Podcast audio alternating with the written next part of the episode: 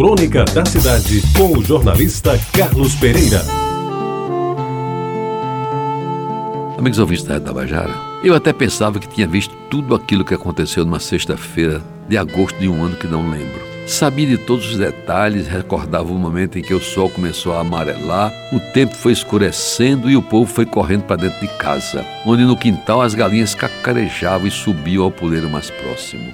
Havia como se fosse um silêncio consentido e os mais velhos se excusavam de responder aos meninos mais afoitos. O que é que está havendo? É verdade que o mundo vai se acabar? Pois bem, pensei que tudo isso tinha acontecido em 1946, quando eu caminhava para os meus oito anos.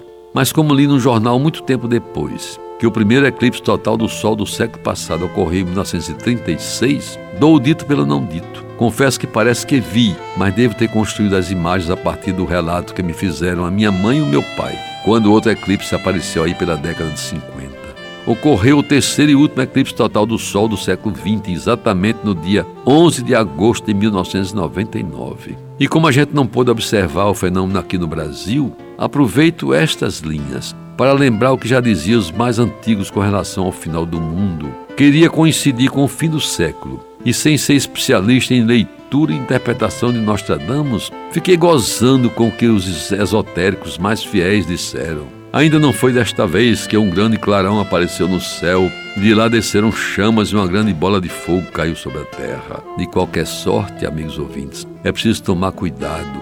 Se não com certas datas que se anunciam como o fim do mundo, mas seguramente com as temidas sextas-feiras 13, principalmente quando o mês é agosto. De modo que algumas providências acauteladoras devem ser tomadas em todos os dias, os dias 13 que caem numa sexta, inclusive no dia de hoje, sexta-feira, 13 de dezembro. Entre essas providências destaco, sem ordem de importância. Primeiro, Antes de sair de casa, verifique se está chovendo. Em caso positivo, não deixe de levar consigo um bom guarda-chuva. Cuidado, porém, para que o guarda-chuva não tenha ponta fina, pois isso poderia atrair um raio e aí poderia acontecer o fim do seu mundo. Segundo, se algum maluco anunciar o fim do mundo para sexta-feira 13, não pague nenhum compromisso que se vença no dia.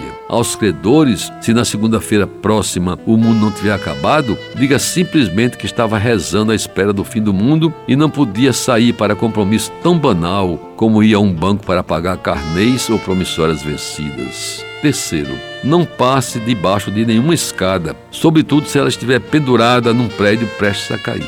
Quarto, se na sua frente passar um gato preto, faça de conta que não viu. E se sua companheira ou companheiro insistir, recomenda a ida dele ou dela a um oculista. E quinto, não consuma alimentos pesados, gordurosos ou com alto teor de colesterol, porque o mundo pode não acabar nesta sexta-feira 13, mas você poderá passar o sábado com uma tremenda dor de barriga. Amigos ouvintes, finalmente, se nada quando se anuncia vier a ocorrer, acreditem firmemente em Deus e sigam em frente tentando fazer o bem a todos e aguardando um novo eclipse total do Sol e mais uma sexta-feira que de preferência não seja 13 de agosto.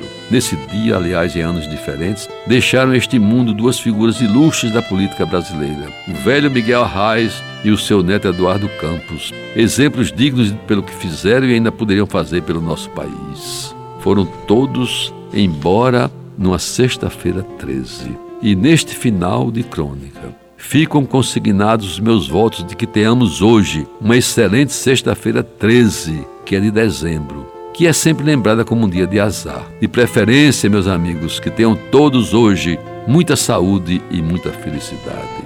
E para fora o azar. Você ouviu Crônica da Cidade com o jornalista Carlos Pereira.